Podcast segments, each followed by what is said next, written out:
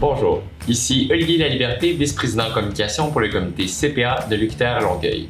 Bienvenue au podcast des Bas Merci à nos partenaires Mazar, Demerson Bone, Hardy Normand et Associés et EY.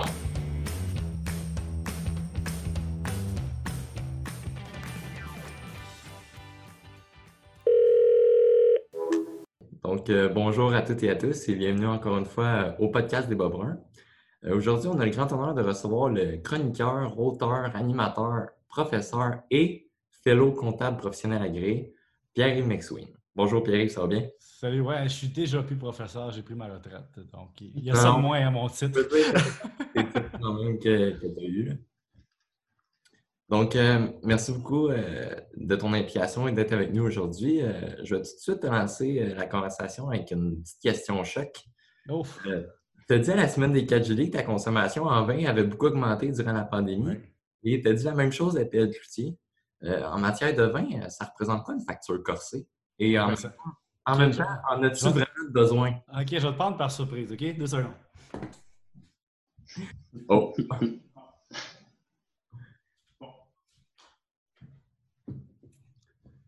Là, il faut que tu comprennes que le vin puis l'alcool, parfois, c'est une drogue légale, mais ça fait partie du carburant d'un bon comptable, c'est-à-dire dans les occasions de cocktails et tout. Alors, ça, c'est le format de la pandémie. Ça, c'était un magnum, ça veut dire deux bouteilles de vin. Ça, c'est le format pandémie. Non, je blague, j'ai des amis des fois, même si je suis plate. Donc, j'ai des amis. Non, euh, moi, c'est en fait, j'ai vraiment changé dans le vin. Euh, à l'époque où j'étais plus jeune, j'achetais du vin français des grandes maisons. Puis, euh, ben, j'ai commencé à l'université Clastica, c'était 7,95. Je m'en servais aussi pour laver ma voiture. Mais euh, non, ça, ça a monté. Mais non, puis là, je suis vin nature pas mal. Pas parce que c'est snob, c'est parce que moins de sucre souvent, euh, moins de sulfite, plus des vins plus jeunes des fois. Puis, donc, j'ai bu un Pontet Canet récemment chez un ami, puis je peux pas dire que ça vaut le 200$ la bouteille que ça valait à l'époque. Donc, Pierre-Yves, il paye à peu près 30$ la bouteille, je dirais. Pour des magnums? Pardon? 30$ pour des magnums? Non, le magnum, ça, c'est le double du prix, mais ça, tu en as deux fois plus. Non, mais pour vrai, pendant la pandémie, comme la SAQ était un problème, on comprend en approvisionnement, j'ai commencé à faire affaire avec des importateurs privés pour le vin nature, ce qui est plus facile parce que la SAQ n'a pas tant que ça. Et, bon, ça revient à 35$ la bouteille dans certains importateurs, des fois ça peut aller à 17$ dans d'autres, mais disons que celui que j'aime, il était un peu plus cher. Mais tu sais, je vais vous expliquer une affaire aussi, c'est oui, il y a le budget, gestion, mais demandez quand tu te mets à faire de l'argent, plus tu fais d'argent, puis moins tu bois, donc plus la bouteille de vin, tu peux payer cher. J'ai des amis qui boivent une bouteille de vin par jour. Moi, je ne bois pas ça, donc je peux en payer des plus chers et en boire moins souvent. Tu sais, le fameux dicton euh, boire moins, boire mieux, ça, c'est moi. Et pour compenser, je bois de la vodka avec du soda. Ça, c'est vraiment pas cher. voilà, j'ai fait ma confession. Euh, j'ai du sang écossais, qu'est-ce que tu veux? Ah, ben, Euh, ben, euh, on va commencer avec une autre question aussi. Euh, selon toi, est-ce que les Québécois sont plus soucieux de leur économie comparé à il y a 10 ans? Est-ce que, est que dans le fond, là, que ton fameux livre, en as-tu vraiment besoin? Ça l'a peut-être aidé à changer les comportements des, ménages québécois? Je pense pas avoir ce, cette, cette portée-là. Je pense plus que moi, j'ai décidé d'en parler. Souvent, je parle de la comptabilité et de l'argent comme un médecin va parler de maladie. Le médecin, tu vas entrer dans son mm-hmm. bureau et il va dire Bon, monsieur, vous avez un problème ici, une irritation, donne un nom latin, puis t'envoie des médicaments, puis toi, il vient d'affecter ta vie. Mais l'argent, c'est pareil. On en, tout le monde en gère. Mais ce que je sens, par contre, c'est que le besoin d'en parler commence à être sorti un peu. On commence à. J'ai beaucoup de. C'est drôle parce que publiquement, il y a beaucoup, tout le monde a de l'air parfait publiquement. Publiquement, vous voyez vos voisins, c'est merveilleux. Euh, tout est beau. Et là, quand tu, tu, tombes dans le détail du monde, là, tu te dis, aïe, OK, lui, là, ça va pas bien partout. Puis elle, là, ça fait trois ans qu'elle a fait ses impôts. Moi, j'ai déjà eu des gens qui m'ont écrit. Ouais, excuse Pierre, j'ai un voisin, un ami là, qui, qui n'a pas fait ses impôts depuis quatre ans, mettons, qu'est-ce que tu ferais si tu le connaissais? Dans ça, je leur réponds, je dis, ben, c'est quoi ton problème exactement? Donc, euh, les gens parlent, je pense que c'est plus à la mode de parler d'argent, comme par exemple les émissions sur les entrepreneurs. Moi, quand j'étais, j'enseignais à HEC, je disais à mes étudiants, regardez Dragon's Den. Ils ont fait la version québécoise dans l'œil du dragon. Il y a eu une mouvance dans les médias où c'est devenu un peu euh, le fun d'en parler. Il y avait un professeur à HEC qui, avait une émission qui s'appelait Génération Inc. il y a plusieurs années. Jean-François Wallet à, TQS, je pense, à V. Et puis, euh, c'était le début. Donc, c'est plus, disons, que je suis arrivé dans le bon moment, mais euh, je te dirais pas que les gens aiment encore ça en parler. En fait, plus les gens font d'argent, plus ils veulent m'en parler. Plus les gens sont dans le pétrin, moins ils veulent en entendre parler. Puis mm-hmm. plus, ils veulent dire que c'est pas grave. Alors que tout est, tout est d'argent. Toutes vos relations. Écoute, je donne l'exemple des gens qui réalisent qu'ils vivent avec une personne depuis plusieurs années, mais que cette personne-là est dans le trouble financier, puis elle leur jamais dit, puis ça influence leur capacité de payer l'hypothèque. Ça, là, ça se vit. Tu sais, à l'université, tu dis, voyons donc, on est en gestion, on va se parler de nos finances. Oui, mais dans le monde se rencontre à 30 ans. Puis là, Nathalie, elle rencontre Patrick. Puis là, Patrick, il a 30 000 de loader sur ses Mais il ne dit pas Nathalie. Puis Nathalie, elle n'a pas dit, mais ça fait deux ans qu'elle a fait sa déclaration de TPS TVQ. Là, ils sont ensemble, ils se payent des voyages, tout va bien, puis demander ça pète. Puis là, les comptes arrivent, puis le recouvrement. Ça, ça existe. Mais j'ai, on a démocratisé un peu dans les dernières années, mm-hmm. je trouve ça le fun. C'est vrai que c'est moins tabou, là, ces temps-ci. C'est quand même pas une maladie de parler d'argent comme si c'était. moi, je ne suis pas un gars qui tripe sur l'argent, tu sais, le, dollar, ça sert à rien. De triper sur le dollar. Moi, ce que j'aime, c'est la liberté que ça apporte. Et ça, c'est. Ça, pour moi, c'est. Le petit gars que j'étais à l'université qui voulait juste payer son loyer a, eu la chance de pouvoir développer une carrière qui était payante parce que j'ai choisi la comptabilité. C'est sûr que si je voulais être saltimbanque, puis j'avais été dans un milieu un peu plus bourgeois puis favorisé, j'aurais peut-être voulu faire des études supérieures dans un domaine où il n'y a pas de job. Mais il fallait que je survive. Alors, je suis bien tombé quand même. Je suis tombé sur la plus belle profession au Québec. Je niveau, euh, niveau fiscal, c'est quoi la loi fiscale que tu aimes le moins? Puis euh, peut-être euh, comment tu l'adapterais pour la rendre plus à ton goût? Je vais t'en mettre plusieurs. Un, les entrepreneurs au Québec, au Canada en partie, mais au Québec, ils ont l'exonération cumulative pour gain capital que vous avez sûrement vu en quelque part dans vos cours qui, monte chaque année. Bien, tu sais, si tu te crées une fiducie familiale, puis tu multiplies le nombre de bénéficiaires de la fiducie, tu multiplies cette exonération-là. Alors, tu un monsieur ou une madame qui ont une entreprise qui, qui vaut 22 millions en gains. Ils ont mis, ils ont mis 100 pièces d'action. On s'entend que le gain est important. Et là, ils ont sept enfants. Chaque enfant a trois petits-enfants. Donc, ils nomment tout le monde bénéficiaire. Puis personne ne paye d'impôt là-dedans. Et ça, comme comptable, ça existe. On est obligé d'en parler à nos clients. Mais les comptables qui pratiquent là-dedans, mais c'est correct? C'est-tu éthique? Moi, je m'excuse, je mettrais un plafond de valeur familiale. Je dirais, OK, je comprends, il y a peut-être deux, trois entrepreneurs, mais tu sais, quand le petit-fils du grand-père qui est mort reçoit à 21 ans 500 000 d'impôts, il dit Mon grand-père était généreux. Non, ton grand-père n'était pas généreux. Ton grand-père n'aimait pas l'impôt. Il ne pensait pas à toi, il pensait à l'impôt. mais il a passé quand même, mais bon. Deuxième raison, c'est que pour le vivre personnellement, il y a un, il y a au Québec, au Canada, des, règles pour les parents. Et là, il y a des aberrations totales. Je te donne un exemple. Si tu es incorporé puis tu ne te verses pas de salaire, est-ce qu'on est fiscalement riche? La personne morale est riche, mais pas toi. Donc, maintenant tu te verses, toi, tu as deux enfants, tu dis, hey, cette année, moi, je ne me verse pas de salaire. Puis l'année prochaine non plus, je vais me prendre une avance actionnaire une année, puis l'autre année, je vais prendre un prêt à vente, puis je vais, rouler ça. Qu'est-ce qui arrive? Il arrive que le gouvernement il regarde ton salaire annuel. Hey, t'es pauvre, hein, on va t'envoyer des allocations canadiennes pour enfants non imposables, l'allocation famille au Québec.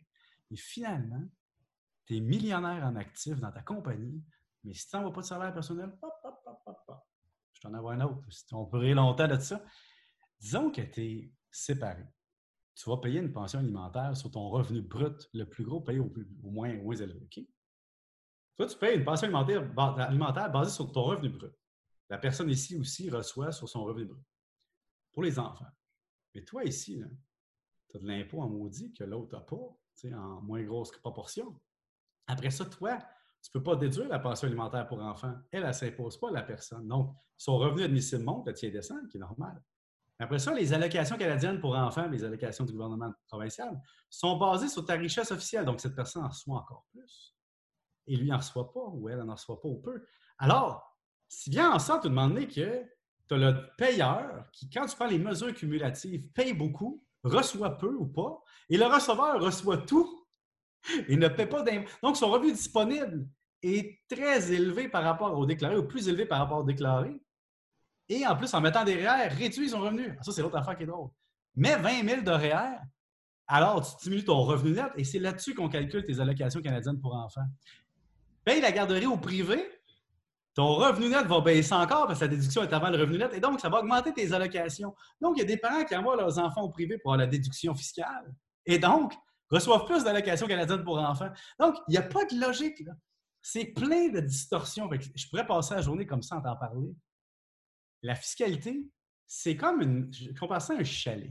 Tu sais, quand tu vois un chalet bâti des années 60 par le grand-père, puis il a pris des restants de bois, puis là, il a acheté une extension, une extension, une extension. Là, de l'extérieur, ça a l'air bien beau, mais tout ça ensemble, ça ne fit pas. Ben, c'est un peu ça la loi de l'impôt. On met une virgule, mais on ne pense pas à l'autre virgule, à l'autre virgule.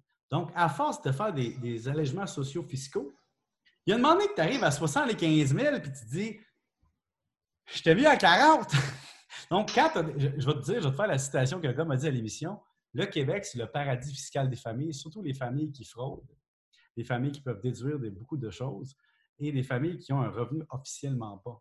Là, je vais te donner le cas le plus extrême que j'ai vu dans ma vie. Deux médecins incorporés. Ne versent pas de salaire. Donc, ils sont pauvres tu le chèque qu'ils reçoivent du gouvernement notre d'impôt?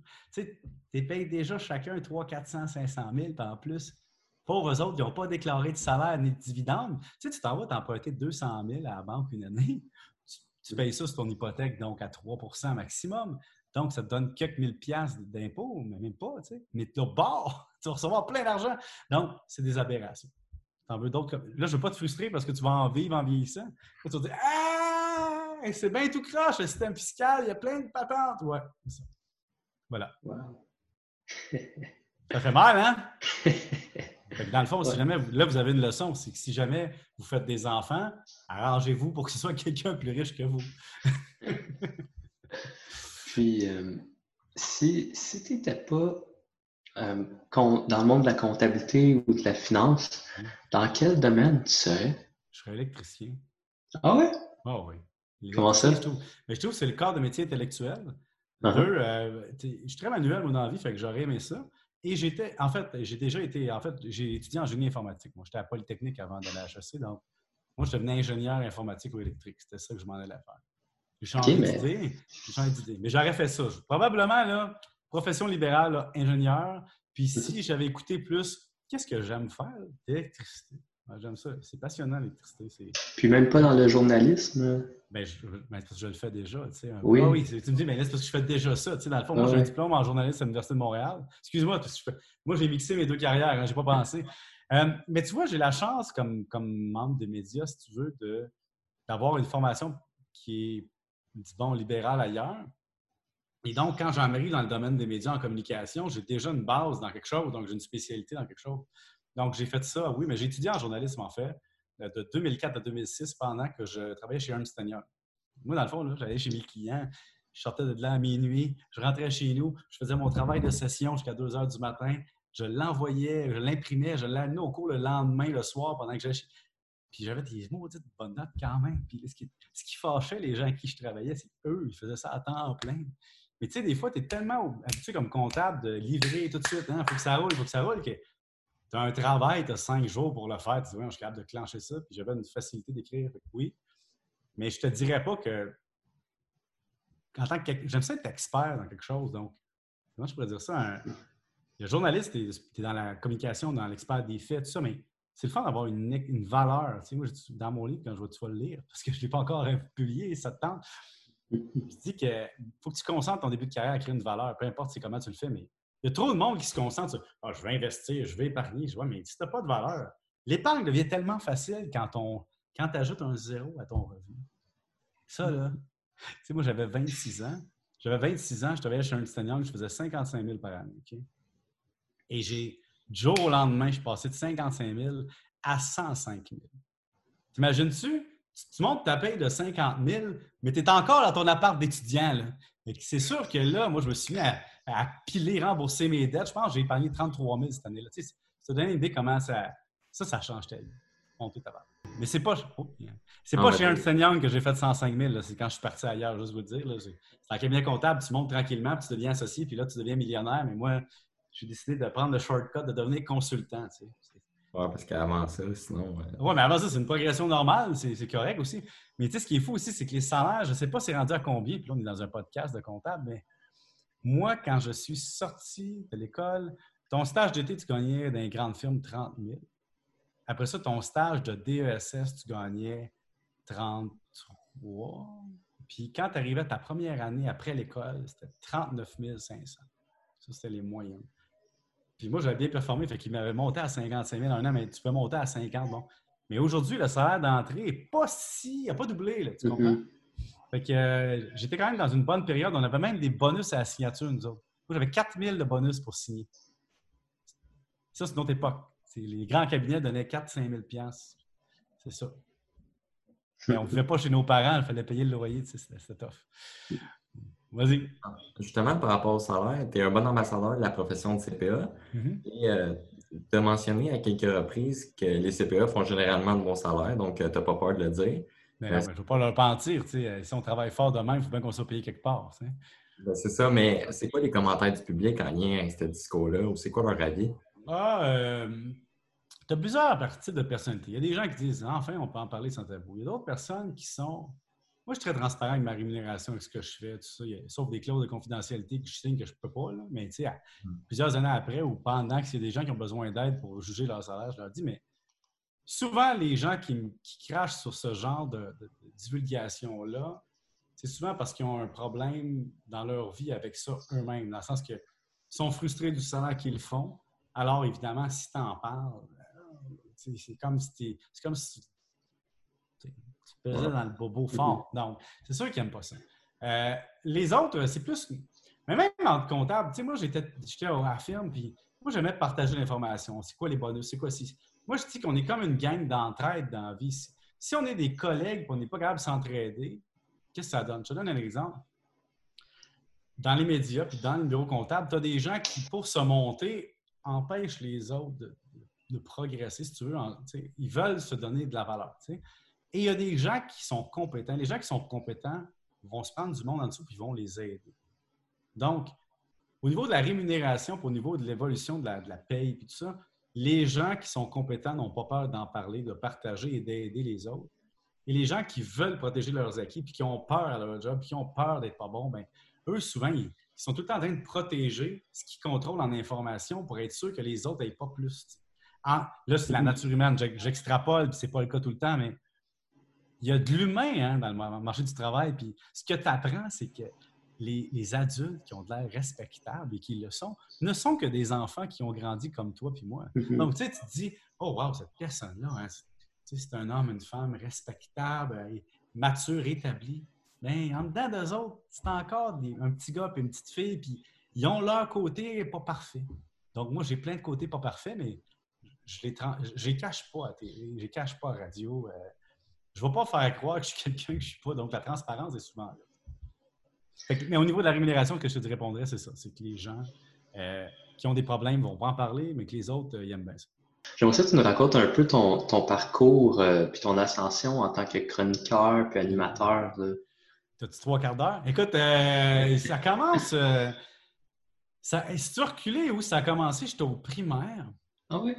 J'étais dans le petit journal étudiant. Puis là, je me suis mis à écrire. au secondaire, j'ai participé au journal étudiant. À HEC, j'ai participé au journal étudiant. Je m'occupais dans le comité CPA de toutes les communications. Donc, ce côté écrire vite, euh, faire des analyses, structurer des textes, moi, c'était ma force. À Polytechnique, quand j'étais là, je programmais. Quand on avait un travail de session, je me suis demandé, moi, mon coloc, mon coloc, qui était un espèce de brain informatique unidimensionnel, lui, il voulait. Puis là, il fallait faire autant de travail dans le rapport. Moi, comme je lâchais Polytechnique, j'ai fait au travail de fin de session, j'ai dit Hey, je fais un deal avec toi. Toi, fais toute la programmation, moi, je vais faire le rapport. on était la seule équipe qui avait eu 20 sur 20 dans le travail parce que, tu sais, moi, j'avais fait un rapport de feu, puis il avait fait un programme de feu. Et, ça m'a démontré que pour lui, c'était une épreuve faire le rapport. Et pour moi, c'était une épreuve, la programmation. Donc, c'est ça que tu vois tes forces. Puis moi, j'étais un gars de science qui pensait qu'il fallait que tu sois un gars de science. Parce qu'à mon époque, c'était que sois un scientifique. C'est ça qui est payant, c'est ça qui est des vrais jobs. Puis je me suis rendu compte, ben non, ce qui est poche au niveau économique, c'est que c'est les gens en administration qui font le plus d'argent par rapport à la, c'est bizarre à dire, mais je trouve qu'ils sont. Tu sais, qui est bien payé souvent? C'est pas tout le temps dans tous les domaines, mais on est bien payé en administration quand même. On a du stress, mais on est bien payé. Fait que je fais ça. Et là, à un moment donné, j'arrive à l'université, puis je te vois à HEC, HEC, puis là, je fais mon bac, mon DSS, puis là, je tombe stagiaire d'enseignement. Avez-vous ça, vous autres, à l'UQTR, stagiaire d'enseignement? Ça, c'est quand les profs ne veulent pas travailler trop, ils s'engagent des stagiaires d'enseignement. Je sais qu'il y en avait 4, 5, 6 dans le corridor. On a un bureau. On était payé le même salaire que la première année en cabinet comptable, la première année après le DES pour travailler à temps plein comme teacher assistant. Tu donnes des TP, tu fais des corrections, tu écris les travaux, tu écris des examens, des corrections. Tu comprends? Mm-hmm. Toute la job que le prof ne veut pas faire, on l'a fait. Et là, je me suis dit, hey, une job à 37h30 par semaine, ça veut dire que j'ai du temps. Tu sais, j'étais chez Ernst Young. Moi, là, j'ai dit, OK, je me suis inscrit au bac, au, au, certificat en journaliste à l'Université de Montréal. Donc, c'est là que ça vient, le diplôme. Mm-hmm. J'ai fait mon diplôme en même temps après ça. Et après ça, j'ai envoyé des CV un peu partout. À des gens aux affaires, des gens à la presse, des gens à la télé. Et évidemment, je me suis retrouvé où? Dans la filière 13. Et, même une année, j'étais rendu, quand j'avais démissionné, j'étais devenu consultant, j'étais rendu à la Banque Laurentienne, j'avais envoyé une lettre à la presse pour être stagiaire d'été. Tu rendu compte, moi, je fais 80 000 par année, bonus, avantages sociaux, et j'envoie une lettre pour essayer le journalisme. Je voulais prendre un congé sans solde puis faire ça à la presse. Là, je reçois la lettre, le gars, il m'a écrit Bonjour, M. McSween, après l'analyse de votre dossier, nous vous souhaitons bonne chance dans votre recherche d'emploi d'été. Clairement, j'avais l'eau ma game. Et finalement, après quelques années, j'ai fini mon diplôme, j'ai écrit, j'étais dans un, écoute, c'est une longue histoire, mais c'est vrai, OK? J'étais allé dans un restaurant apporter votre vin avec mes deux amis CPA. Ça part tout le temps par là, à Montréal. Puis là, la, serveuse nous voit, tout en veillant en veston. Moi, je suis rendu consultant, l'autre aussi, puis l'autre travaille à la banque, tu sais. on fait 50 000 chaque au moins, ou 150 assez. Fait que là, la fille, elle me dit Hey, euh, vous autres, là, vous gagnez combien? Tu elle parle à des comptables. Là, on ne dit jamais ça d'habitude. Et là, elle dit Ben, je dis, ben là, 50 000 chacun, fois deux. Hey, non, tu sais, comme, je sais pas, elle a trouvé ça vraiment cool. Là, elle nous a parlé de la fraude fiscale qu'elle faisait, puis les condos qu'elle avait. Écoute, elle était avec deux comptables. moi, j'étais hyberlué. Dans la semaine, j'étais allé chez le nettoyeur, tout ta cash. J'étais allé au dépanneur, déclarer pas les taxes. Je voyais. Donc, j'ai écrit un, Si tu vois, et là, si tu veux rire, là, va sur Internet présentement, tape Histoire d'évasion fiscale, tape mon nom, puis check la photo. J'ai envoyé ce texte-là qui faisait 2000 quelques mots en avril ou en mars. Puis un mois plus tard, la secrétaire du, rédacteur en chef de la presse m'écrit On a mis votre texte, mais on voudrait que ça rentre dans 500. J'ai jamais écrit comme 2000. Refais le texte. Ils ont vu une photo, t'es jeune, c'est rare un discours sur l'évasion fiscale de même, donc sur la fraude. J'ai écrit un texte. Là, j'avais compris une chose. Tu sais, on apprend dans chaque affaire. Si tu veux être publié dans la presse, dans la lettre, de, lettre du lecteur, tu écris un texte de 500-600 mots, puis tu l'envoies. Pendant l'année, j'ai écrit quatre textes de 500 mots, je les ai envoyés. Ça m'a donné des entrevues à mon grain, à plein d'affaires. Tu sais. après ça, j'ai travaillé un, deux, trois semaines au Canal Argent jusqu'à temps que, peu importe, il y a une petite chicane entre moi et le boss parce que Radio-Canada m'avait appelé pour faire une entrevue contre le Colisée, puis tu comprends que. Pas con, mais analyser l'amphithéâtre, puis l'amphithéâtre était financé par Québécois, puis Québécois était propriétaire du Canal Argent. Tu comprends que. En tout cas, je suis sorti de là. Et puis, j'ai commencé à travailler. Il m'avait appelé dans toute cette saga-là à travailler à Culture physique à Radio-Canada. Le mercredi soir, on m'avait recruté pour faire une chronique économique sportive. Donc, je parlais d'affaires économiques, sauf du sport, mais tout ce qui entoure du sport, une, à 10h30 le soir. Dans le fond, je travaillais ma journée pleine à, à, Banque Laurentienne comme consultant ou comme travailleur. Après ça, j'allais enseigner à HEC de 7h à 10h. Puis à 10h30, j'étais en direct à Radio-Canada. Mais j'ai appris et à un moment donné, j'ai été appelé à la fin de semaine. Là, Radio-Can m'appelle. Là, on aimerait. On a un chroniqueur économique la fin de semaine. Oui. Lui, il tombe en vacances l'été. Oui. Puis celle qui le remplace, elle tombe aussi en vacances l'été. Peux-tu être le remplaçant du remplaçant pour deux semaines? Je dis, OK. J'ai fait deux semaines. Et là, moment donné, à Joël Lebigo, euh, le téléphone sonne, mon ami dit Hey, le chroniqueur vient de démissionner, il s'en va chez Québécois. Appelle de off ton, ton nom. Et c'est comme ça que ça a commencé. Je vais faire mon nom. Je faire des chroniques la fin de semaine. Et là, là, je vais vous shorter ça parce que je pourrais t'en parler pendant quatre heures. Mais un moment donné, Paul Arcand m'a appelé chez nous. J'écrivais dans la presse un peu parce que un moment donné, après, j'ai arrêté d'écrire bénévolement. Il m'a faire une petite chronique bénévole un peu. Puis j'ai dit, un moment donné, j'ai arrêté. Puis là, j'ai reçu un appel. Pourquoi tu ne réponds plus avec les autres collaborateurs? C'était bon ce que tu faisais? J'ai dit, ben, ben euh, vous ne me payez pas. Puis un moment donné, c'est le fun d'être dans le journal quand tu es jeune, mais faire du bénévolat pour Power Corporation, il y a toujours une limite. Et un an plus tard, ils m'ont envoyé un chèque. Donc, j'étais payé une, coupe de 100 par, article, pas tant de 100 que ça. Et là, j'ai écrit des articles dans la presse. Et à un moment donné, j'ai engagé. Puis bon, à un moment donné, j'avais plus le temps. Puis à un moment donné, on a arrêté la collaboration. Mais Paul Arcand m'a appelé. J'étais en train de visser aussi. J'étais dans mon garage, là, en train de visser une feuille de gyps au plafond parce qu'un comptable qui s'est compté ne paye pas 300 pièces de l'heure pour poser du gyps. Donc, euh, Paul Arcand, il me texte, il dit Est-ce qu'on peut se parler? Et là, c'est comme ça que je suis arrivé au 98.5. Ça a été euh, très rapide. Après ça, là, vient tout le reste. 98.5, c'est un tremplin, tu es à côté d'une piscine, tu as deux choix. Soit tu continues à patauger dans la piscine et tu fais rien, ou tu as deux pieds sur le tremplin et tu dis Je vais faire de quoi avec ça? Alors, j'ai écrit le livre. Le livre a débouché à des entrevues. Entrevues, on dit Hey, il est pas pire, lui, il pourrait faire la télé. Donc, je reçois des appels pour faire la télé.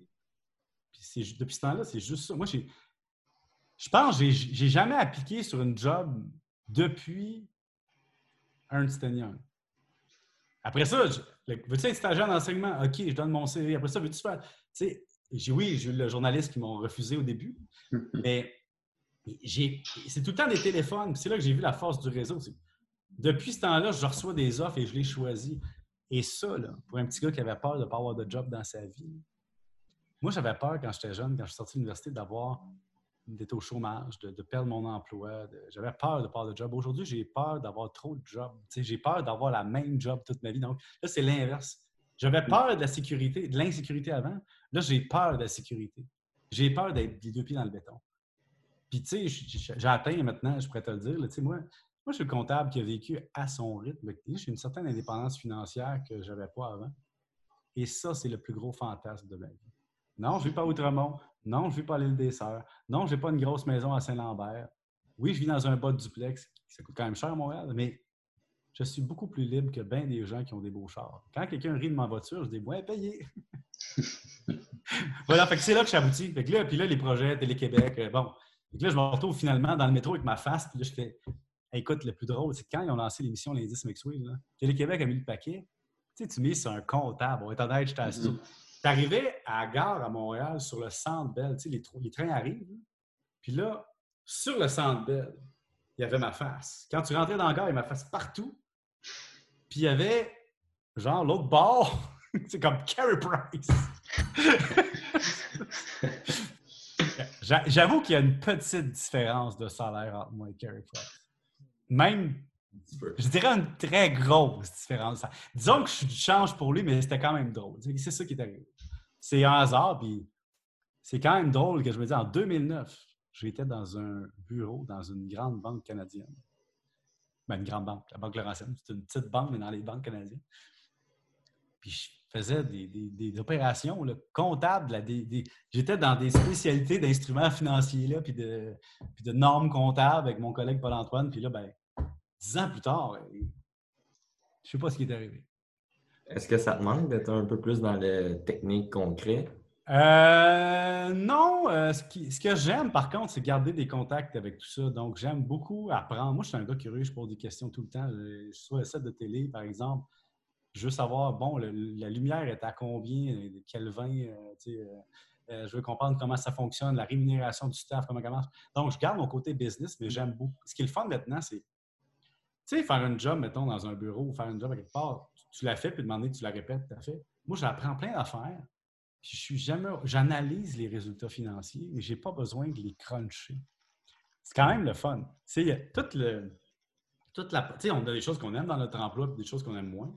Bien, le stress de la publication, le stress financier ou de risque, moi, j'analyse maintenant les compagnies d'un œil sais, les PDG m'appellent des fois, tu sais, les gens comme, c'est le fun, ça, cette espèce de trip-là de dire, hey, quand j'étais dans les compagnies et que je les auditais, je regardais les, données comptables, mais là, moi, quand il y a un rapport annuel qui sort le matin puis je vois une donnée, un journaliste, ça va y prendre la journée à trouver quelqu'un qui va y expliquer. Moi, ça prend six secondes, j'en ai tellement regardé.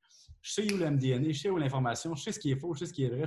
C'est jamais faux, là. Mais on s'entend que le MDNA, c'est comme je vais te raconter mes états financiers beau. Et là, tu arrives dans les résultats financiers après ça, puis là, tu vois la vraie affaire. Donc, j'aime souvent, je vois que des journalistes vont recracher un communiqué de presse compagnie, presque tel quel. Alors que moi, j'ai une autre histoire à inventer, d'ailleurs, pas inventer, excuse-moi, à raconter, parce que mon, mon, mon prof, qui s'appelait Jacques Fortin à HEC à l'époque, disait tout le temps un rapport annuel, c'est comme une histoire. Puis il nous décortiquait ça, puis je disais, il a tellement raison. Fait que maintenant, je lis un rapport annuel comme une histoire. J'aime beaucoup l'information sectorielle. Tu sais, comme prends les médias, par exemple. Tu vas voir les états financiers de Québécois ou euh, de, de, peu, importe, Rogers, peu importe ce que tu iras voir dans ta vie. Tu vois que Québécois, dans le fond, c'est un bon exemple.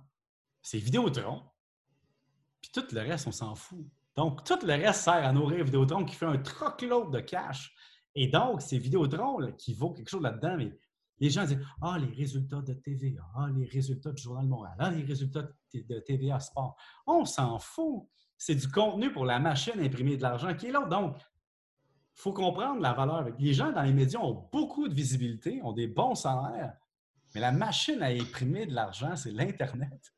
c'est ça qui est fou. Voilà. je suis allé un peu plus loin, mais c'est ça. Ah c'était très intéressant. Justement, tu nous as parlé de ton parcours. Mm-hmm. Euh, en tant qu'étudiant, on, le sait bien, on va en apprendre beaucoup dans notre parcours. Mm-hmm. on va très probablement euh, vivre ou faire face euh, à l'échec. Est-ce que c'est ton cas ou comment tu as pu le surmonter? définir l'échec. des échecs, on en vit chaque jour parce qu'on a des attentes, des aspirations. Puis... Est-ce qu'il y a un échec majeur, peut-être? Ben moi, mon échec majeur, je l'ai vécu plus jeune. J'étais chez McDonald's. Puis là, à un moment donné, il y a quelqu'un qui m'a. En fait, j'ai eu une, leçon vraiment très jeune, puis ça m'a servi, ça a été une, belle leçon pour moi. Je travaillais chez McDonald's à 6,80 6,70 Puis là, il y a un de mes amis qui m'appelle, il dit hey, mon oncle a une pataterie. Paye 13 de l'heure avec les titres. Hein, J'étais attiré par l'argent. Là, je me fais engager à pataterie, lâche le McDo. Finalement, je suis en train de me brûler. Il faut que j'aille au cégep en même temps. C'est mon avenir qui joue. là, je suis en train de jouer mon avenir parce que là, il y a eu la grève l'année mon cégep. Puis là, le cégep s'étire. Fait que là, je suis en train de travailler 35 heures par semaine en ayant des cours. J'ai démissionné, puis j'ai toujours regretté d'avoir accepté ce job-là parce que je me suis. Quand je peux dire ça? Comme euh, trop. J'ai trop vu les yeux plus grands que la panse, j'ai pas pensé à la réalité. Et depuis ce temps-là, j'ai tellement eu d'offres d'emploi que je n'ai pas accepté. Donc, mes plus grands échecs, je ne les ai pas vécus parce que j'ai regardé du monde se planter, puis été honnête avec moi-même. C'est drôle parce qu'à l'heure où on se parle, alors, on se parle, je me fais offrir des affaires. Et plein de monde serait tenté de dire oui tout le temps. Alors que moi, je, refuse beaucoup de choses et chaque fois que j'ai refusé, c'est un échec que je n'ai pas vécu.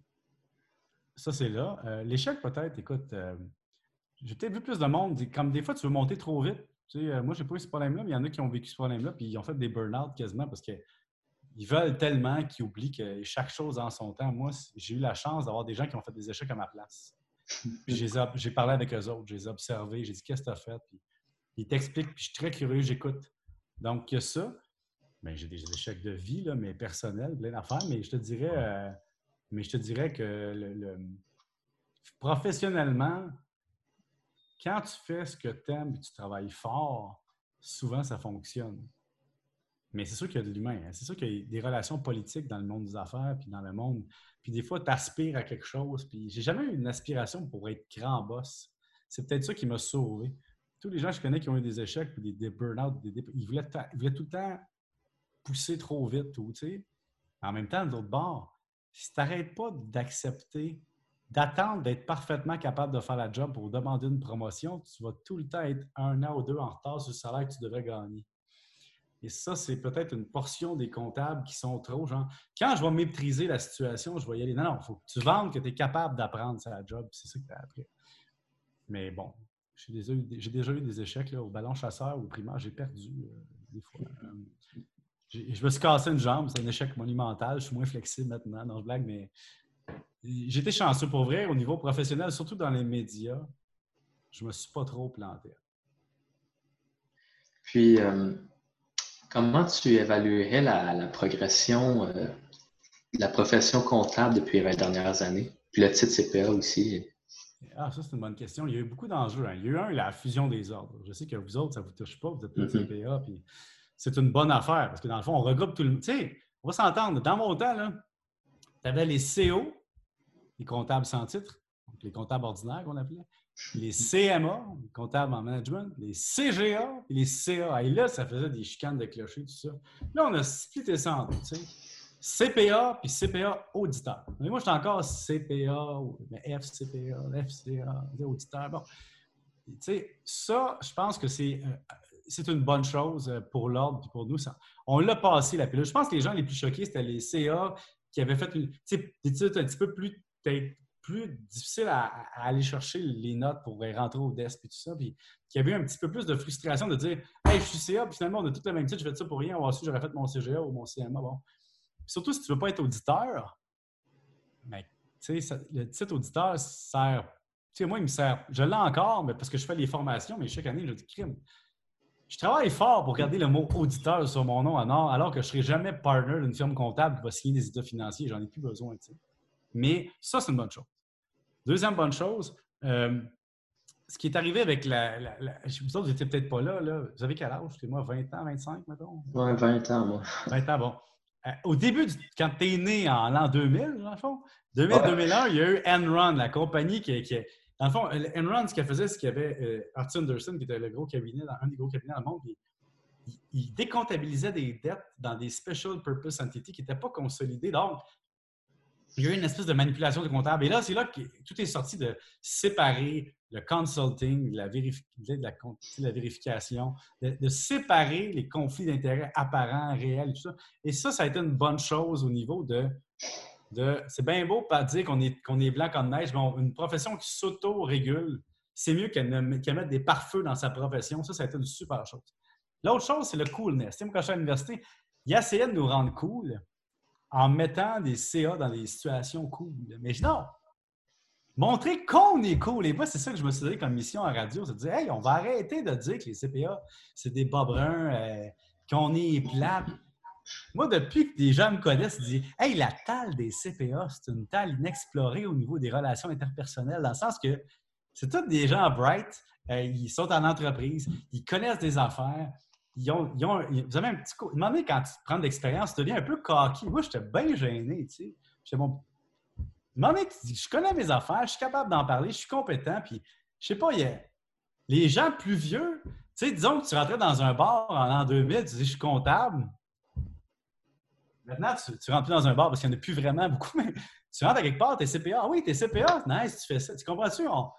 On, a arrêté de dire je suis cool parce que je suis dans un environnement cool, tu sais. Je suis cool parce que je fais, de la, je fais un job cool. Mm-hmm. C'est sûr qu'il n'y a pas toujours des bons côtés, mais même moi, j'engage des CPA. Tu sais, moi, j'aime ça, dire la valeur. Parce que moi, maintenant, à un moment donné, je me suis incorporé, tout ça, mais Là, j'appelle ma partner de l'époque, Valérie Ménard, qui est rendue associée chez Hardy Normand, proche de la 25. Je dis là, moi, je besoin d'une fiscaliste, c'est rendu trop compliqué mes affaires. Droit d'auteur, UDA, nanana. Fait que là, je suis rendu que j'engage mes amis pour, pour, me, pour m'auditer. Fait que ma mission de compilation est faite avec une, partenaire d'école. C'est quand même drôle. Puis elle m'a conseillé dans mes affaires. Tu sais, ça, j'aime ça. C'est comme une gang. Hein? C'est comme un clan des mm-hmm. écoles. 20 ans plus tard, on se revoit. Fait c'est beau. Euh, ça a évolué dans le bon sens, je pense. Et maintenant, il y a tellement de titres comme les CFA, les FRM, il y a plein de titres externes, des MBA, C'est ça qu'il faut. Le fait d'être consolidé va permettre de garder la valeur du titre dans le monde un peu. Euh, justement, au niveau de la perception par la société, est-ce que tu considères que l'image de Bob Brun est moins présente? Le bras c'est un. Je sais pas pourquoi, c'est comme le crack du plombier ou euh, les tatous du coiffeur. Ou je sais pas, il y a comme un. Tu sais, des stéréotypes qui existaient. Puis, tu sais, comme. Il y avait déjà euh, une, journaliste connue à l'époque, dont j'en ai pas le nom, qui commence par Petro, qui finit par ski. Euh, elle avait dit, elle avait dit qu'elle avait, ben, elle critiquait ce que j'avais dit dans un article, puis elle disait, tu sais, j'ai connu un comptable à Verdun. Les gens ont, mélange beaucoup la personne qui font leur tenue de livre, la personne qui font leur audit, la personne qui font leurs impôts, le banquier, le conseiller financier. Pour eux autres, c'est souvent tout mélangé. Euh, donc, les, préjugés s'éteignent au fur et à mesure que les gens comprennent la valeur. Et qui sont en entreprise voient la comptabilité comme un mal nécessaire peux demander quand ton comptable dit Hey, ce produit-là, -là, veux tu bien me dire pourquoi tu le fais? Ta marge sur coût variable dégage à peu près 5% mais ça te donne les coûts fixes épouvantables. Donc, si tu enlèves ça, tu enlèves les coûts fixes, tu élimines ton, ton bilan est positif puis ton état des résultats est positif puis ton bilan va beaucoup mieux. Ah ouais. Moi, je me souviens, à j'avais un ami du secondaire qui m'appelle, il dit Hey, je vais acheter tel building, nanana. En cinq minutes. J'ai dit T'achètes pas le building, t'achètes pas le restaurant, t'achètes rien. Tu vas falloir que tu serves tant de clients. Ben, tu sais, tu fais une analyse de coin de rue, de coin de table, en cinq minutes, puis il fait Wow, tu sais. C'est ça être comptable. Oui, c'est ça être comptable. C'est nice, hein? Donc, euh, pour continuer avec euh, la profession de CPA, euh, est-ce que tu considères que l'Ordre des CPA pourrait faire une nouvelle action pour faire évoluer la profession? L'Ordre fait beaucoup de choses. Un, l'Ordre fait beaucoup de protection du public. Ça, vous ne savez pas, mais tu sais, je vais vous faire une confession. Oui, je me suis déjà retrouvé devant le syndic de la profession. Vous savez pas. Tu connaissais le syndic? Oui. Le syndic, c'est un peu comme le pharmacien. Quand tu es dans les médias, il suffit qu'une personne porte plainte à ton syndic, que mm-hmm. ton syndic doit te rencontrer pour t'expliquer la plainte qui est contre toi. Alors moi, j'ai eu une personne comme ça qui a porté plainte. Je, je, peux pas. Étant donné mon code de déontologie, je ne peux pas donner la nature, je ne peux pas critiquer la personne, je ne peux pas dire pourquoi. Mais disons que je faisais une analyse de produits financiers que la personne vendait, tu comprends?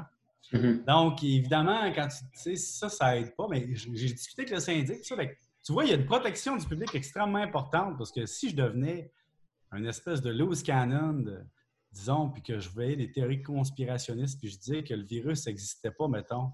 L'ordre pourrait protéger les gens en disant Pierre, on va y enlever son titre parce que ça n'a aucun sens. Euh, si je fais des choses qui sont mauvaises pour la réputation. Ça, c'est bon. Deuxièmement, euh, au niveau, disons, au niveau canadien, puis les, normes internationales, ça a beaucoup amélioré. dans mon temps, dans mon temps, les jeunes, quand j'étais à l'université, on avait les normes canadiennes il y avait les normes canadiennes. il y a du monde qui faisait leur titre CPA aux États-Unis au Canada. Ça, c'est la... ça, ça doit être un échec. Hein. Quand tu as fait ton titre CPA aux États-Unis au Canada, tu vires aux normes internationales, ça sert absolument à rien d'avoir un titre américain pratiquement. Ça, c'était triste. Parce qu'à l'époque, il fallait que tu connaisses les deux, les deux types quand tu veux faire des compagnies américaines. Donc, euh, ça, c'est bon. Donc, on, protège la connaissance, on force la formation. Donc, tu sais, un ordre, c'est fait pour pour garder, pour protéger le public, mais aussi pour réglementer le travail. Non, puis l'Ordre fait un travail d'image bien euh, au niveau du logo, au niveau de la, promotion de la profession. Puis ils s'expriment, ils ont pris par parole, par exemple, dans le dossier de la maltraitance envers les aînés. Qu'est-ce que c'est ça? C'est quoi le rapport des comptables? C'est parce qu'il y a beaucoup de maltraitance financière. Dans le moment, il y a des aînés qui valent 700-800 000, puis que leurs enfants, puisque oui, leurs enfants se disent, hey, mon mm-hmm. Dieu, hein, euh, comment c'est un peu sénile la personne, elle a 700-800 000. Donc, Peut-être qu'on va lui donner moins de soins. Tu comprends? On est là, il faut mm-hmm. protéger. Puis là, le, comptable est, est, par son secret professionnel. S'il voit qu'un de ses clients se fait dilapider par des actionnaires ou peu importe, euh, il ne peut pas avertir techniquement parce que là, s'il fait ça, il brise son secret professionnel. Donc on est allé expliquer au gouvernement écoutez, hein, si on veut protéger les personnes âgées, il faut que vous nous permettiez à nous, en cas de moment où on pense que notre client est en train de, vivre contre, de, de subir quelque chose, il faut qu'on le protège. Et ça, je trouve ça bien de l'ordre. Mm-hmm. Donc, euh, l'ordre fait un excellent travail, selon moi, pour l'instant, euh, à ce niveau-là. Après ça, vous autres, tu sais, l'ordre, c'est ses membres. C'est vous autres les porte-étendards de la porte. C'est pas l'ordre, c'est chaque CPA. Tu sais, si chaque CPA était un peu cool, ça nous aiderait. tu sais, mais il faut. Chacun a sa personnalité, mais c'est sûr que chaque membre de l'ordre euh, influence la perception des CPA de l'ensemble des gens. Mm-hmm. Comme moi, tout le monde pense au cheap. Je suis pas cheap, je dégage une marge, je dégage une marge de manœuvre pour me payer des affaires de même. Tu sais, c'est tout. Excellent d'ailleurs, prenez-le en note, c'était très bon. Comment ça s'appelle? Écoute, c'est les vins Dame Jeanne. Je peux même pas te dire le nom, pas arabesque. Mais euh, écoute, tu parlais de faire de la pub, là, c'est juste que les vins Dame Jeanne, c'est ceux qui possèdent euh, le restaurant Mon Lapin. Quand vous aurez de quoi fêter, vous irez là. Ou quand vous serez CPA, vous aurez moyen d'y aller souvent. Puis, euh, avec ton implication dans le monde des médias, puis ta popularité à travers ce milieu, c'est comment que tu fais pour protéger ton image, puis euh, gérer avec les haters? Peut-être que je ne la protège pas assez bien, mon image. Je suis un gars impulsif, moi, je t'avouer un peu. Pourtant, j'étais tellement tranquille, je ne sais pas ce qui est arrivé. Euh, et moi, les réseaux sociaux, c'est un mal nécessaire. Il faut que tu les alimentes parce qu'il faut que tu répondes au monde. Puis, ce que je trouve difficile, c'est, c'est ça. je vais te donner un exemple. Si tu es prêt à voir ça, là. Je vais, te prendre une photo pour que tu comprennes bien l'ampleur de ce que je suis en train de, en train de dire. Là. OK. Attention. OK. Cling. Enregistré dans la photo. OK. Là, je vais vous la montrer. OK. Ça, c'est le nombre de courriels non lus que j'ai dans ma boîte. Êtes-vous prêts? C'est quoi qui est marqué? 11 805. OK, bon. 11 805. Ça te donne une idée comment tu es sollicité. Tu peux pas ça, il y a du spam publicitaire, j'ai plein d'affaires, mais ma vie est ingérable. Sur Facebook, quelqu'un m'écrit, ça tombe dans les spams, dans les messages, euh, les messages filtrés. Ben là, je ne peux pas répondre à tout le monde. Tout le monde m'écrit un roman. Bonjour, euh, ma situation. Mon image, c'est qu'il faut quand même que je fasse attention sur deux choses. Un, tu ne peux pas donner des conseils financiers personnalisés à une personne. C'est contre les règles du conseil financier. Donc, imagine-tu quelqu'un qui m'écrit, je ne peux pas le conseiller. Je tout le temps du gars qui ne répond pas, mais je les envoie vers les bonnes ressources. Fait que je peux donner des conseils généraux, mais je ne peux pas dire à toi, hey, toi, achète-toi une maison, toi, prends-toi un taux fixe, toi, un taux variable. Ça, ça c'est ma protection, c'est que je me protège avec ça, en faisant bien attention dans les temps diligents. Deux, euh, moi, j'ai la chance de ne pas être dans les médias, c'est-à-dire que euh, je suis dans les médias, mais pas dans les médias. J'ai des amis qui sont du milieu comptable, j'ai des amis qui sont de, tous les milieux. Et euh, ça me préserve beaucoup de la folie du monde des médias d'être, d'avoir été pendant 17 ans dans le monde de l'administration. Donc, j'ai un pas de recul, puis j'ai surtout pas vraiment d'amis dans le milieu. Tu sais, j'ai pas. Je t'ai invité des fois à des affaires, mais je commence à avoir des connaissances. Mais je peux pas dire que quelqu'un se dit Oh, je m'ennuie vraiment de Pierre-Yves, je vais aller passer une fin de semaine avec. Il n'y en a pas tant que ça, tu comprends, dans ce milieu. Donc, ça me permet. Tu sais, moi, y a, sans faire de mauvaises blagues, tu sais, je pense pas que j'aille mordu personne. Tu comprends-tu? Je suis vraiment très, très, très. Euh, je reste dans. Tu sais, j'allais dans un pub à côté de chez nous il y a 10 ans. Je vais encore dans ce pub-là, puis les gens me connaissent comme un client du pub. C'est ça. ça, j'aime ça, garder des, espèces de. Comment je peux dire? Des, euh, des, lieux, puis des, des, groupes de référence qui me connaissent et qui. Mm-hmm. Je suis le même gars. tu sais, fait que ça, c'est cool. Mais sinon, c'est dur. Parce que tout le monde te. Tu sais, moment j'ai déjà eu des photographies de moi comme sur un site Internet. Exemple, tu vas dans un restaurant sur l'heure du midi. Puis là, je vends un verre de vin blanc. Puis là, le gars m'apporte un espèce de petit verre style au garden. Puis là, il m'apporte ça dans un verre. Mais tu sais, un verre, pas un verre à vin, un verre. Un verre épais, là. Puis, puis là, je dis, hein, c'est ça votre verre de vin ici? Je dis ça, ça en riant avec la personne. C'est ça, un verre de vin chez vous, tu sais, genre. Un nom, c'est mis dans un verre, c'était bizarre, tu sais. Une heure plus tard, j'ai vu Pierre-Yves McSween dans un restaurant. Il s'est plaint de la quantité de vin qu'il y avait dans son verre. Pas, tout. Mais on est ce que les gens racontent. Tu comprends? Mm-hmm. Donc, ça, tu peux rien faire contre ça. Il faut que tu acceptes que tu vas avoir du, bavassage. Puis, tu vas te faire prendre en photo par rapport, puis ça va être publié. Fait va pas dans des places que tu n'assumes pas. c'est ça que je fais. Ça me protège contre moi-même, disons. Ouais. Euh, sinon, euh, pour une question euh, très sérieuse, euh, tu as fait un cours atelier avec l'École de l'humour que tu as mentionné à propos de succès. Euh, c'est quoi ta blague comptable préférée? Oh! Et la blague comptable! Mais moi, j'aime faire des, pas des blagues dans ce là J'ai fait quelques cours à l'école d'humour le soir. Puis les faire d'ailleurs, ça aide à ça aide à avoir des techniques d'humour, mais ça fait pas que vous êtes drôle, faites-vous-en pas. Moi, je me faisais reprocher à l'école d'humour de faire des, des jeux de mots beaucoup. Moi, j'adore François Pérusse. J'avais 12 ans quand il a commencé, ou 11 ans. moi, je suis très, très jeu de mots. Donc, je fais souvent des jokes, euh, des jeux de mots qu'il y a juste moi qui ris. Mais je te dirais que moi, j'aime bien faire des parallèles. Tu je faisais des jokes genre. Euh, j'aime bien dire Oh, tu t'es marié avec quelqu'un de plus riche que toi, t'es un bon actif. Tu je fais des jokes de même. Oh, tu as augmenté ta marge brute en faisant tel projet. Donc, moi, c'est plus de l'esprit de métaphorique que je fais. Euh, euh, tu sais, par exemple, quand je fais, je fais conférences puis, euh, sur le livre, puis à un moment donné, j'arrive aux enfants. Bon, les enfants, on va s'entendre, c'est un passif financier, c'est un passif au niveau du bilan. C'est un passif, puis à un moment donné, ils deviennent rentables. Oups, tu dis dans un mauvais domaine, ils retournent dans le passif. je fais des jokes de même, mais je ne fais pas un stand-up sur la comptabilité nécessairement j'aime beaucoup faire ce genre de mm-hmm. Puis c'était pourquoi ça, cet atelier-là? Qu'est-ce que, que ça t'a emmené en tant que tel? Eh ben, c'est que moi, j'étais en, en, quête de. Quand j'étais à l'université, tout le monde, puis au bureau comptable, tout le monde était en quête de spécialisation. Mm-hmm. Moi, j'étais en quête de diversification et de polyvalence. Je me disais, je suis exactement comme un. Excuse-moi, je veux juste dire. Je suis exactement comme un portefeuille. Je veux être diversifié. Donc, j'ai développé, pendant que tout le monde se surspécialisait, moi, je faisais l'inverse. J'ai fait des cours de djembé, des cours à l'École nationale d'humour, des cours de journalisme. Tout le monde riait de moi, tu sais. Ah, lui, le comptable, fait des cours de journalisme bien, bien utiles. Aujourd'hui, quand il voit mon chèque de paie, il rit moins. Tu sais, c'est la vengeance du nerd. Là, tu sais. La vengeance, c'est un plat qui se mange frette, comme on dit, mais je peux pas dire que je savais que ça allait donner quelque chose, mais c'est intéressant. Mais, euh, excuse-moi, ta question, c'était pourquoi tu as fait ça? Ouais. Ben, j'aimais ça. J'aurais voulu être humoriste, moi. quand j'étais à la banque Laurentienne, je suis allé dans la rencontre d'informations pour lâcher ma job et devenir humoriste. Juste l'essayer, tu sais, comme. Je suis allé à rencontre. Je me souviens, Louise Richer devant tout le monde. Tu sais, puis la, gestionnaire de l'école Libon. Puis là, quelqu'un qui lève la main.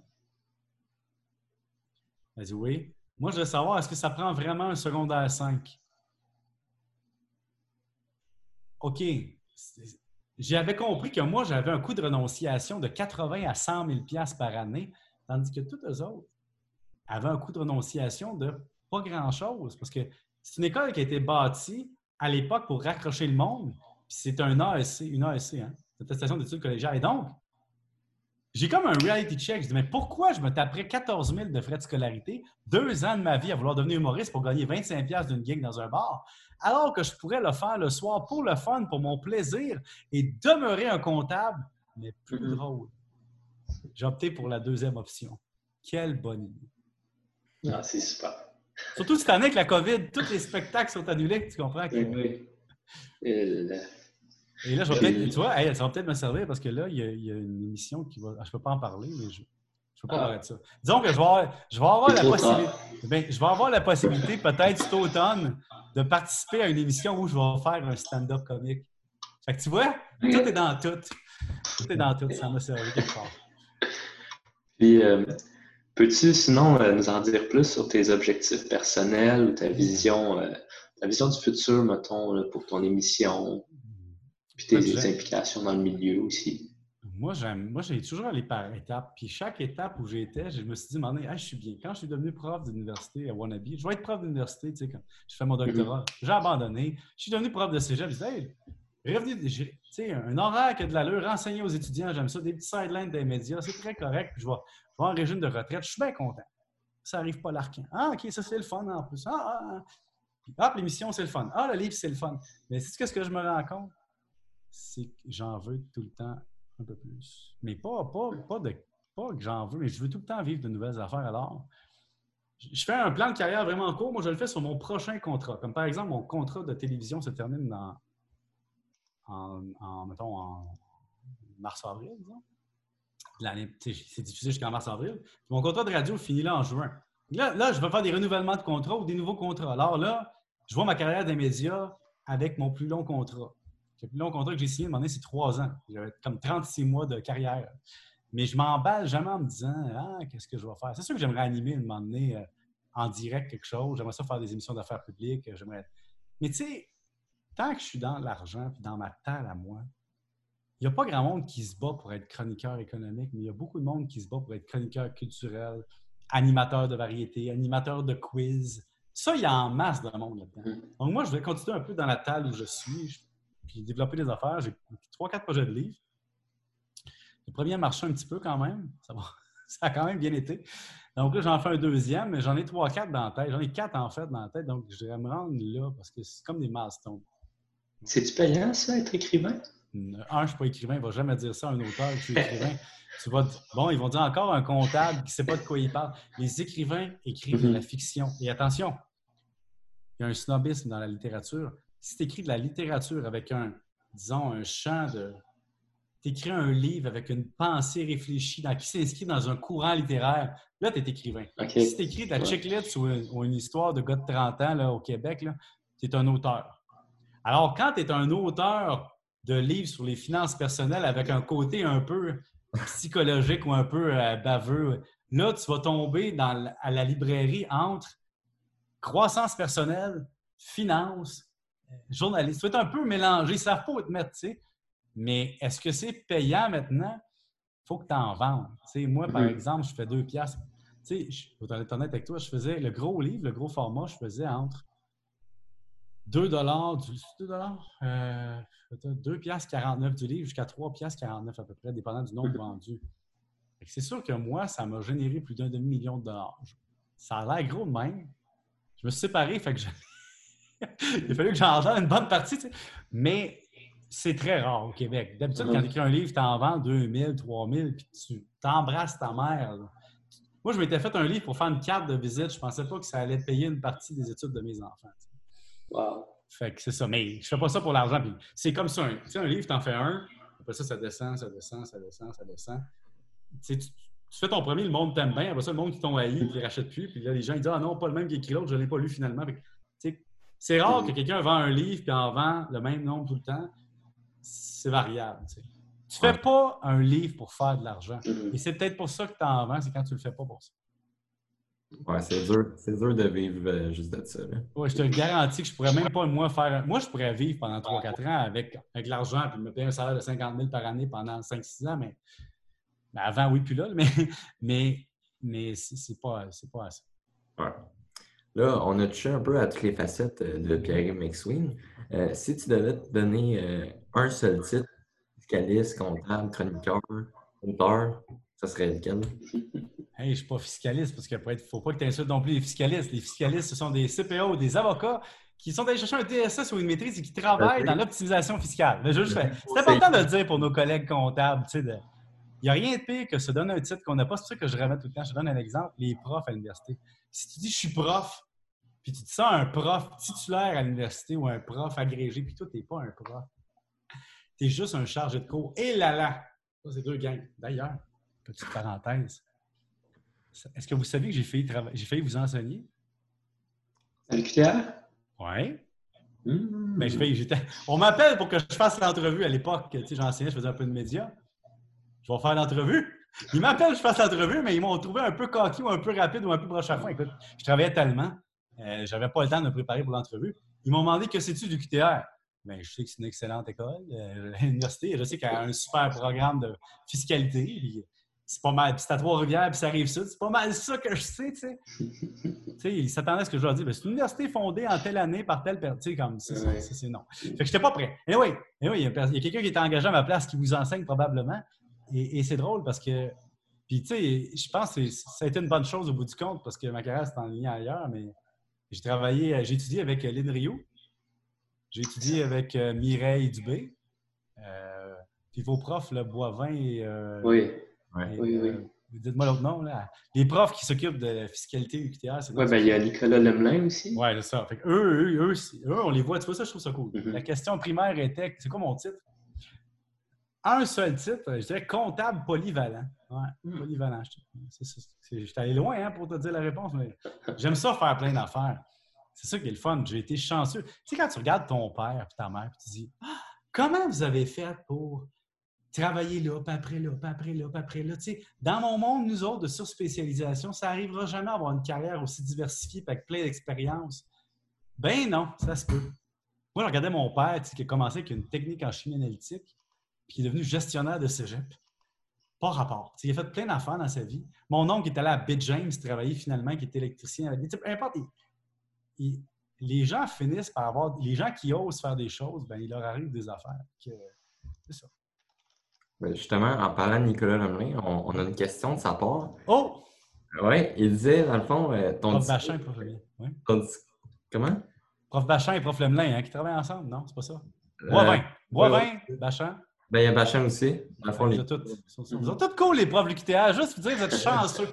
C'est la meilleure équipe de profs. Puis moi, je viens de HEC. Hein, c'est la meilleure équipe de profs au Québec, je vais vous dire, au niveau de communication. Finalement, ils sont très forts. Et Les fiches de Mireille Dubé, je ne sais pas si vous comprenez, mais tu sais, ces fiches avec des carrés et des Ouais. flèches, ça, ça, là, pour comprendre les normes comptables, c'est vraiment hot. Même moi, je m'en servais dans le temps.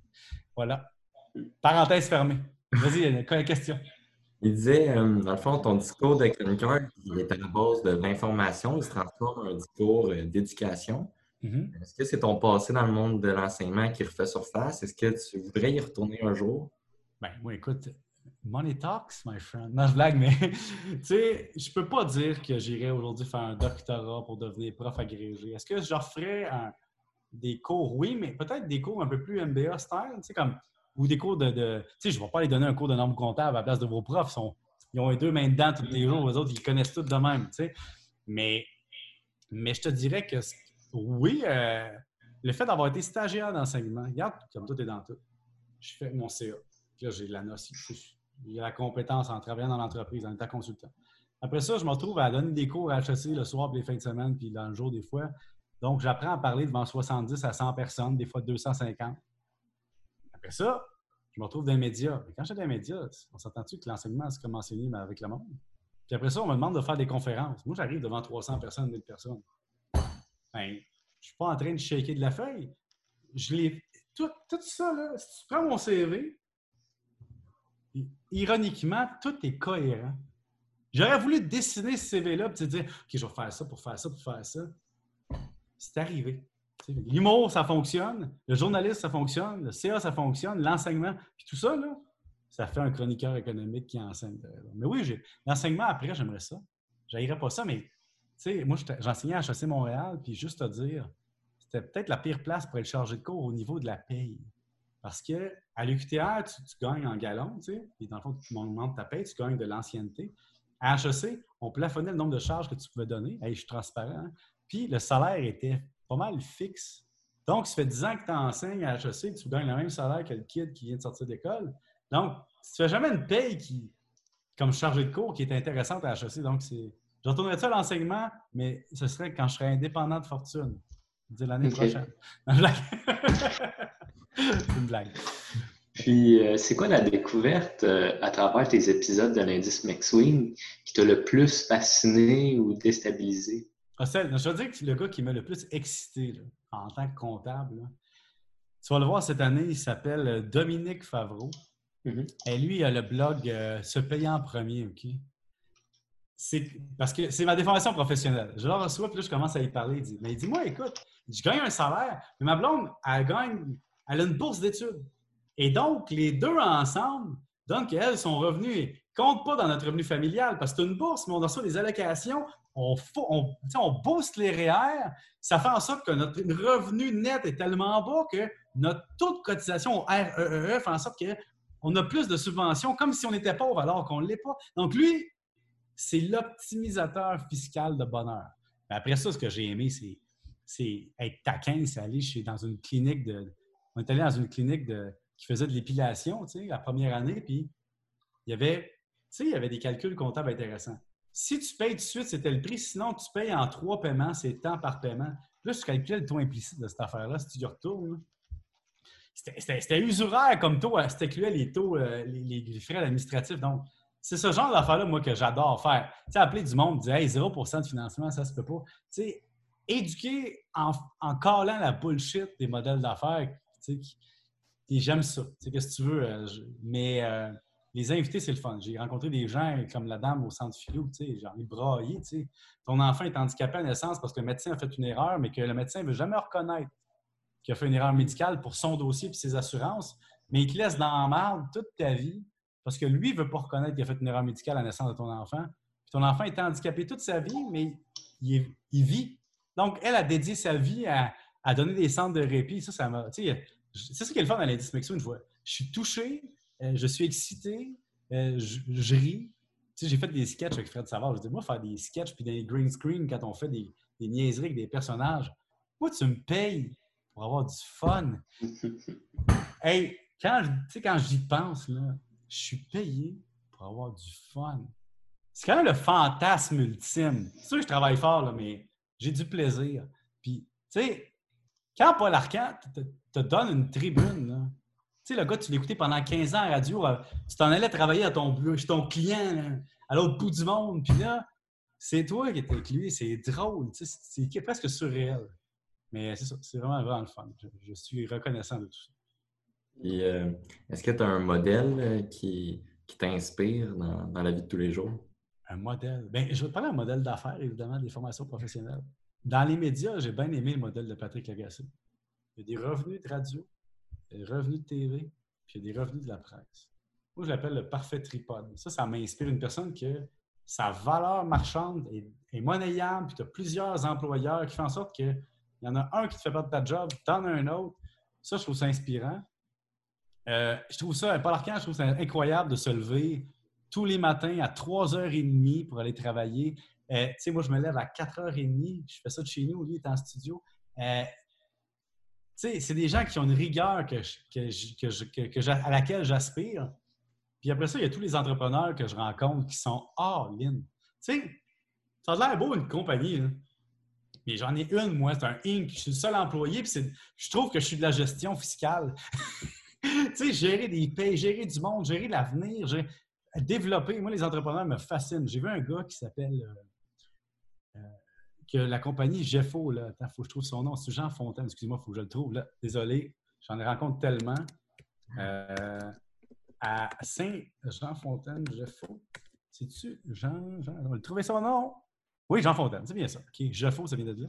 Lui, il a parti une compagnie, je vais vous revenir dans la Zoom.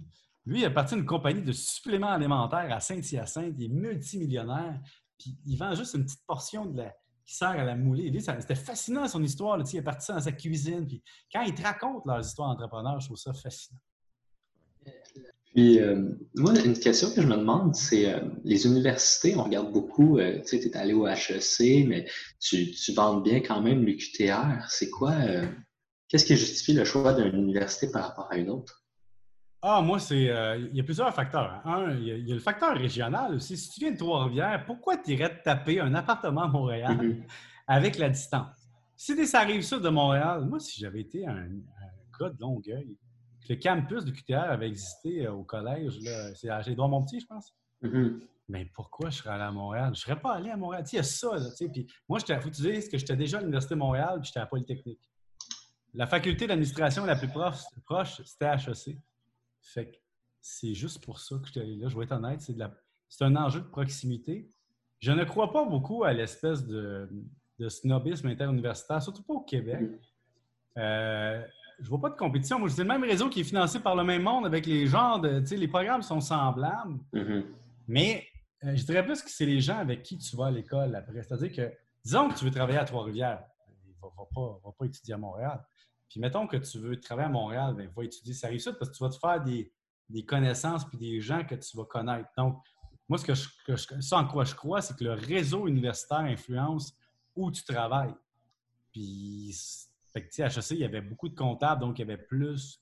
En proportion, mettons qu'il y avait 10 postes de stagiaires d'été chez Ernst Young l'été où je suis allé, ou 25, il y en avait 10 des HEC. Mm-hmm. Puis sur les 10, il y en avait un qui était moi. C'était. Mais je ne l'avais pas calculé. Je, hey, je suis rentré en première année d'université, je ne savais même pas le nom des cabinets comptables. Je voulais te faire tout sauf être comptable. Puis, à un moment donné, j'ai compris que ce serait la, la profession qui m'apporterait la meilleure carrière et je n'ai pas vraiment regretté. Est-ce que tu considères qu'il y a des différences majeures entre le, le Pierre McSwing d'aujourd'hui et celui d'avant au niveau euh, professionnel, au niveau. Euh, au niveau capillaire, euh, c'est la même chose. Au niveau du poids, j'ai pris quelques livres par rapport à quand j'étais à l'école. J'étais à, peu près comme toi. Là. j'étais à peu près tu sais, dans. J'étais comme ça. Je suis le même gars, là, mais, mais le gars, la confiance, je te dirais. Alors, la confiance, ça pousse avec. Qu'est-ce que tu veux? J'avais de l'air. J'étais un peu nerd. Euh, J'écoute. Hey, je peux-tu vous trouver? Ah! Attendez une minute, je vais vous faire de quoi? Vu? Une bonne photo. Non, mais vous allez, vous allez rire parce que mon ami du comité CPA, mais de l'époque, ça fait, moi, ça fait 20 ans, elle m'a écrit la semaine passée. Puis on s'est envoyé une photo. Ça, c'est le comité CPA HEC en l'an. Écoute, en l'an. Euh, en l'an 2001, je dirais. Moi, je suis le gars avec la chemise rouge. Donc, j'ai pas de cheveux. Je suis très, très, très. Si tu regardes, là. Oui, oui. Ça, c'est lui. Ça, c'est le même gars. La même mentalité. Je me suis fait poser des broches à 28 ans. C'est peut-être la seule nuance. Là. J'ai, replacé mes dents un peu. Mais euh, la confiance, parce que plus tu fais une carrière, plus tu apprends en confiance, plus tu dis je suis capable de faire ça. Puis, puis même en, en, en groupe, tu sais. J'ai un petit côté, je dirais, écoute, je vais te faire un autodiagnostic. Je sais pas, euh, des fois, euh, j'ai un petit côté, je dirais pas Asperger, je ne vais pas aller là, mais je ne vais pas insulter personne. Ce que je veux dire, c'est que je note beaucoup les choses. Mm-hmm. Je stick sur des affaires, j'ai une mémoire. Ça, c'est toujours resté. Je veux dire, je suis curieux, je, remarque tout. Tu sais, je, je vais me souvenir d'un détail ridicule, ridicule, mm. ridicule, comme le fait que toi, il y avait un spot en arrière de toi en haut au plafond, euh, je vais m'en souvenir euh, si je te revois dans 10 ans. Non, oui, c'est toi qui avait un spot au plafond quand il a fait l'entrevue. Il, dérange-tu? Non, non, il me dérange pas, c'est juste que je l'ai remarqué parce que glace.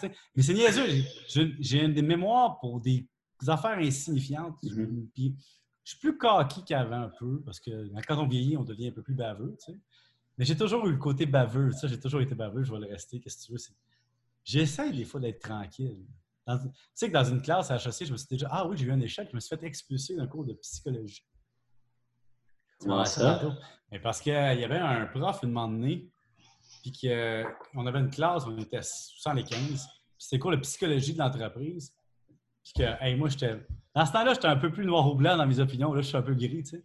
Mais, tu sais, mais le gars, il dit la beauté n'a pas d'importance et n'influence pas votre vie. Je dis, ben là, ça va faire. Là, je pars dans le cours. Et là, je pars un débat. Je dis, voyons, la personne qui est belle a plus d'offres d'emploi que la personne qui est moins belle. Il dit la beauté, c'est subjectif. Je dis, bon, OK, là, il y a des critères. mais je dis, moi, dans ma vie, il y a bien des jobs que j'ai pas eu parce que je suis ordinaire, puis que j'ai vu du monde qui n'avait pas de meilleures que moi, pas de meilleure personnalité, pas de meilleures réponses, mais qu'est-ce que tu veux? Et là, j'ai parti un débat dans la classe. Je gérais la classe. Tu sais, j'étais en arrière, j'étais en train de ramasser le prof avec ces espèces de théories, tu sais. Puis là, je reçois un email de la directrice du département. Monsieur McSween, vous êtes dans de beaux draps. Euh, vous êtes expulsé de votre cours, votre prof vous trouve insupportable. Nanana. OK, là, je rencontre la madame, j'y apporte mes notes. Je dis, madame, je suis un des premiers, je suis un des premiers du bac, là. C'est quoi le problème? tu sais, dans le top 10, je, suis là, je lettre la direction pour me féliciter. tu vois, mais euh, je dis, mais là, moi, je vais vous dire tout de suite, je vais retourner dans le cours, puis je vais m'asseoir en première rangée dans sa face au prof. C'est pas vrai qu'il va m'expulser dans un cours où c'était basé sur l'empathie et la communication. Puis il met dehors! c'est ça. Tu sais, j'ai pas changé vraiment. Mais c'est juste qu'aujourd'hui, j'ai la chance d'être plus, euh, d'avoir la liberté un peu plus financière. je peux me permettre de dire, euh, je fais pas ça. C'est tout. Puis non, je, travaillerai pas dans ce domaine-là ou je ne ferai pas telle affaire, tu sais, ou j'accepterai pas ça, ce salaire-là. Et ça, ça, ça aide à être un peu plus baveux. Mais c'est tout. Je pense que je suis le même gars, relativement. Hmm. Tu vois, je suis très transparent avec vous autres. Je fais comme si on était dans le salon, puis là, je viens de réaliser que tout ça va être sur le net.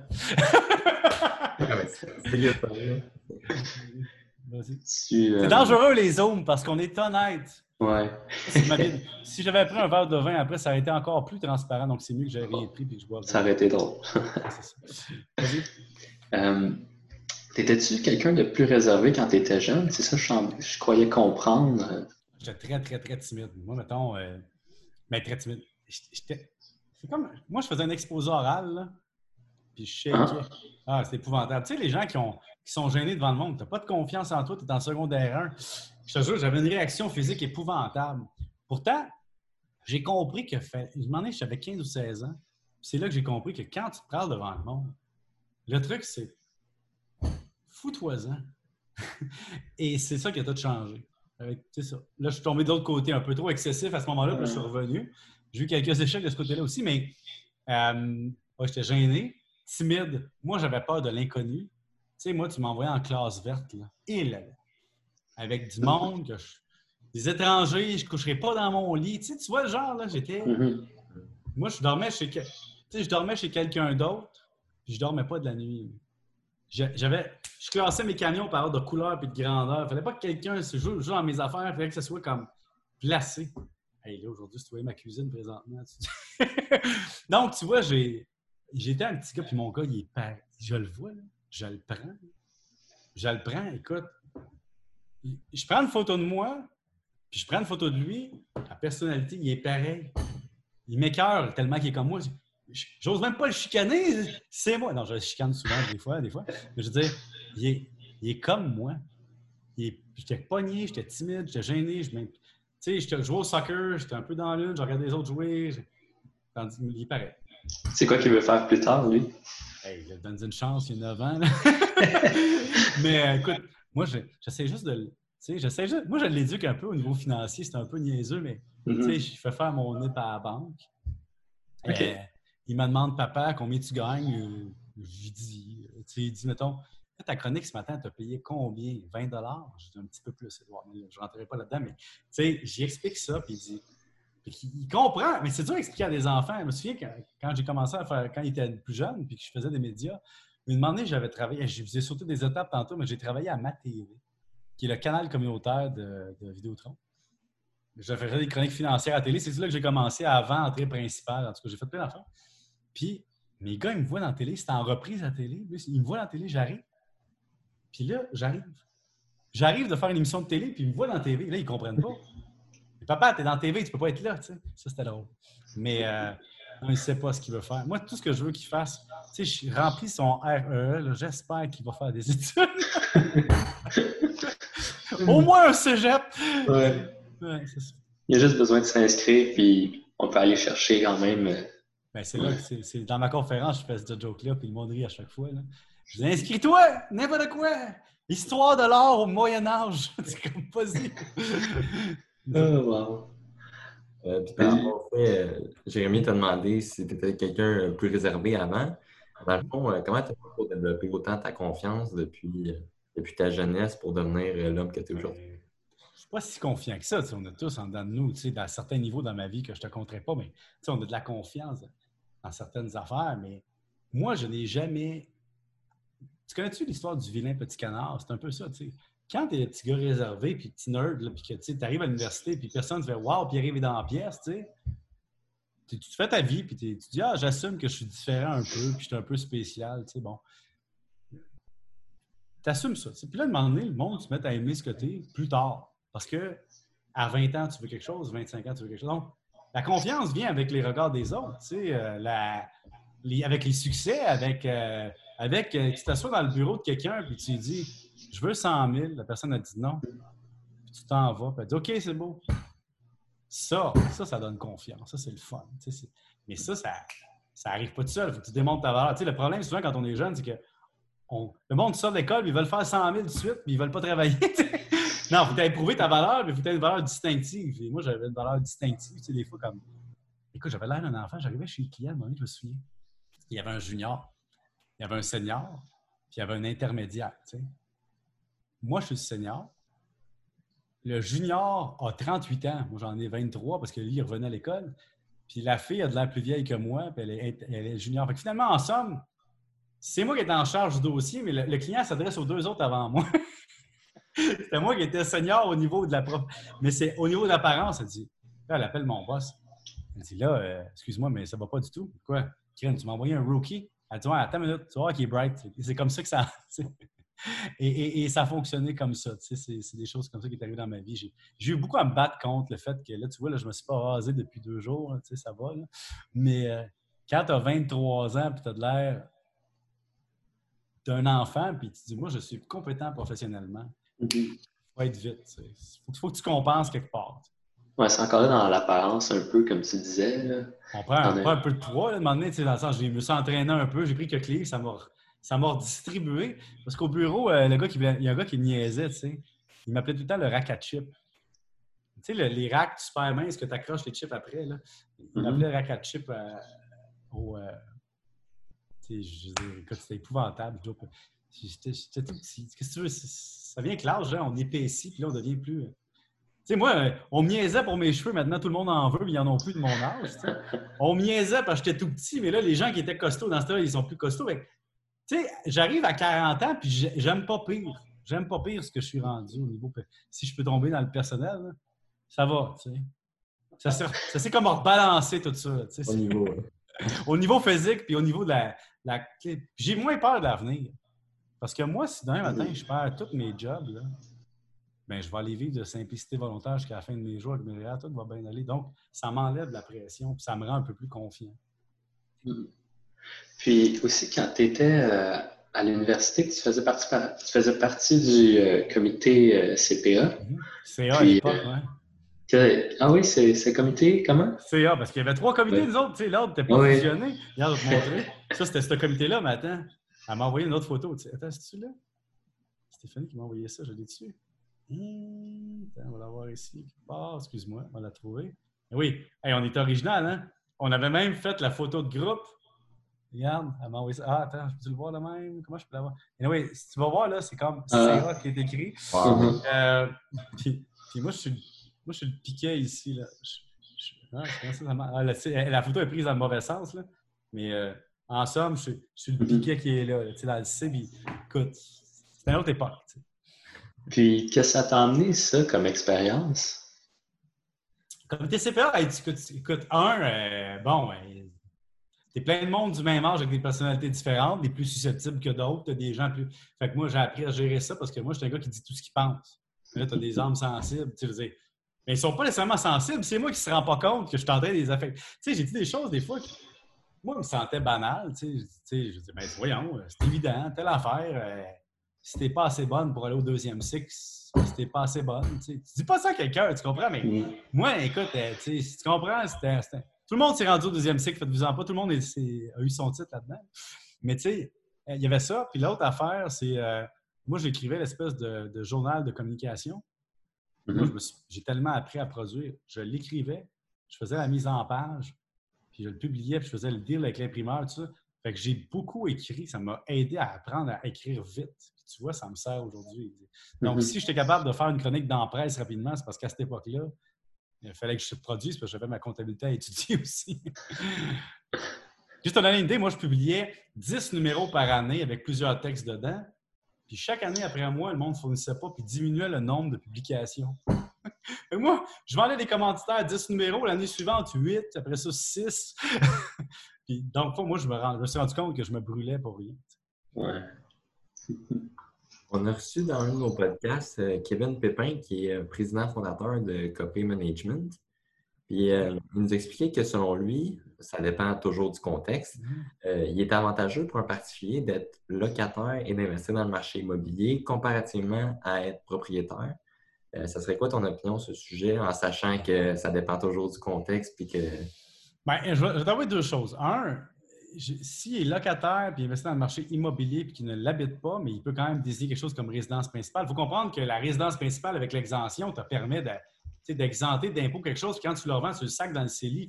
si tu as une première transaction que tu mets dans ton CELI, je peux comprendre. Mais il y a aussi une question de.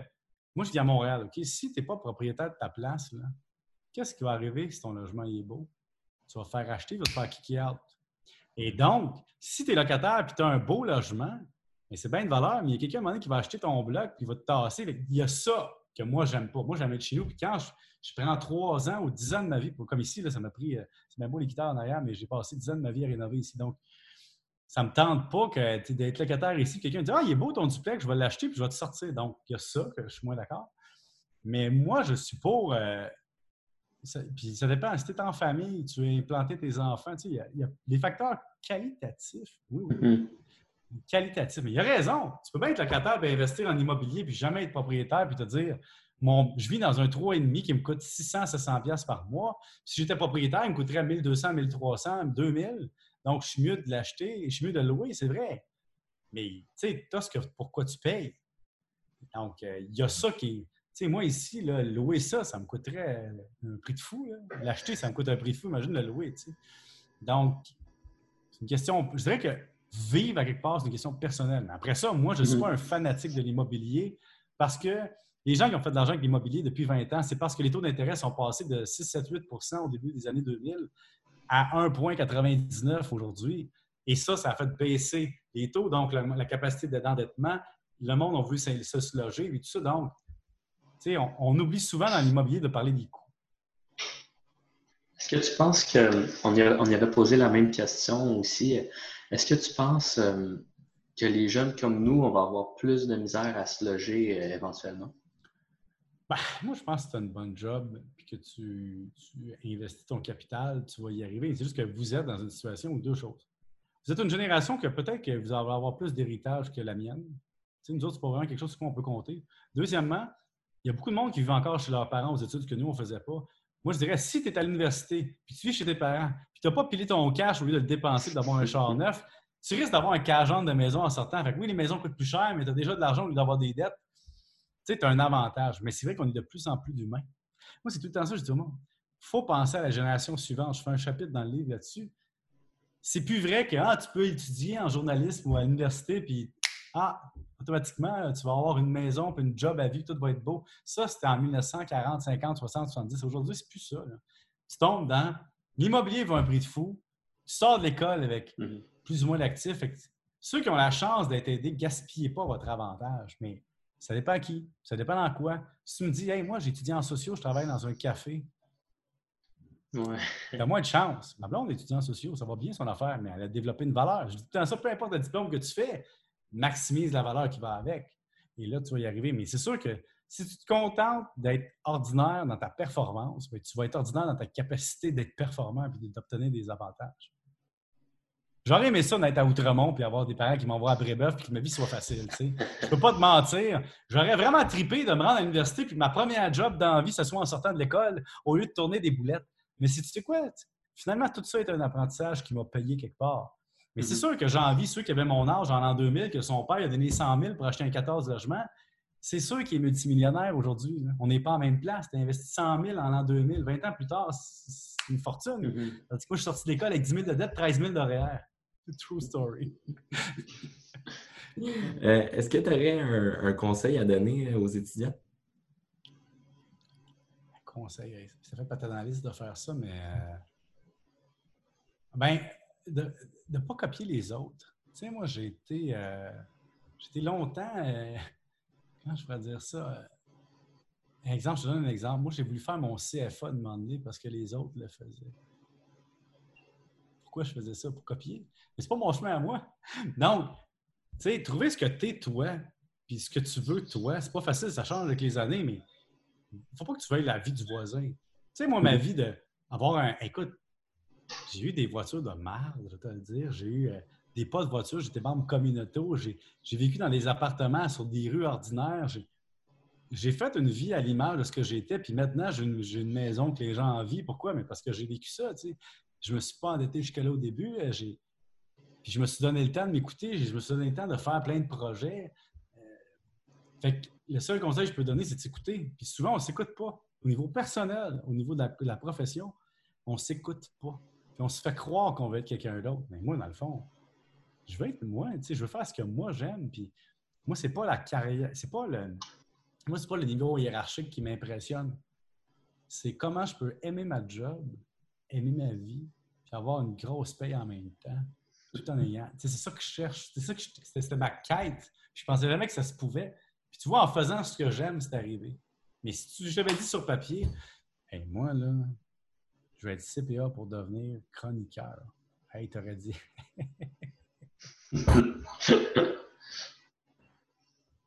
Est bonne. C'est ça. Mais, oui, parce que tu sais, je suis en même place que vous autres. Là, tu me dirais, Pierre, moi, je vais devenir chroniqueur économique. Parfait. OK, voici, euh, il va falloir que tu fasses ça, ça, ça, ça, ça, puis ça, il va falloir qu'il arrive tel, tel, tel, tel hasard. Alors, le seul conseil que je peux donner aussi, c'est s'exposer au chaos. C'est-à-dire, accepter qu'il y a des choses que tu fais dans la vie qui ne sont pas planifiées. Il y a des opportunités qui se présentent par le hasard, puis que des fois, quand tu vas quelque part, puis quelqu'un dit Qu'est-ce que ça te donne de faire ça? Ben, tu y vas parce que ça te tente, puis tu as un feeling que ça peut servir ou que tu vas apprendre quelque chose ou que tu vas aimer ça mes cours de journalisme, mes cours d'école de, l'humour, puis enseigner à l'université quand tu es CPA, que tout le monde veut devenir PDG de compagnie à bonne BM, puis une grosse maison à Laval, c'est pas populaire de, dire que tu fais ça. Mm-hmm. Mais tu vois, aujourd'hui, j'ai pas de BM, j'ai pas de grosse maison à Laval non plus. ah bien, merci. Merci énormément. Hein. Ça a été vraiment là, parfait. puis, toi, pas. Euh, si jamais vous dites dans la vie, euh, ça va pas bien. Dites-vous qu'on est tous passés par là. Si vous d'autres choses, gênez-vous pas, ça me faire plaisir. Merci beaucoup d'avoir visionné cet épisode du podcast de Bob Brun. N'hésitez pas à partager un grand nombre ou à laisser un commentaire. De plus, si vous êtes ou connaissez quelqu'un qui veut participer à nos podcasts, vous pouvez nous écrire à l'adresse juste ici. Merci.